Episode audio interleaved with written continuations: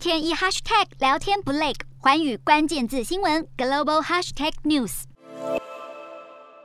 美国总统拜登在幕僚围绕下正式签署立法，将私刑指定为联邦重罪。拜登在二十九号为美国历史谱写重大进程，从此之后，在美国的私刑肇事者将面临最高三十年的徒刑。No federal law expressly prohibited lynching. None until today.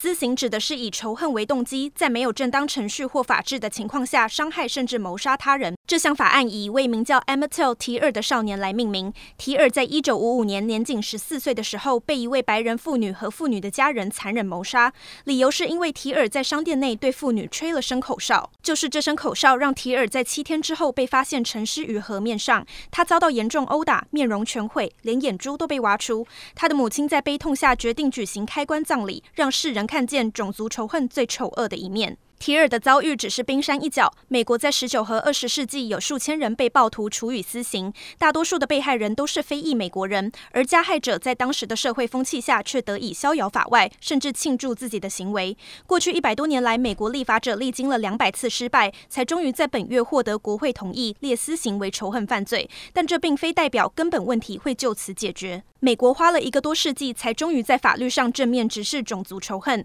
这似乎充分说明了这个国家对于腐烂已久的重大社会议题有多么难以面对。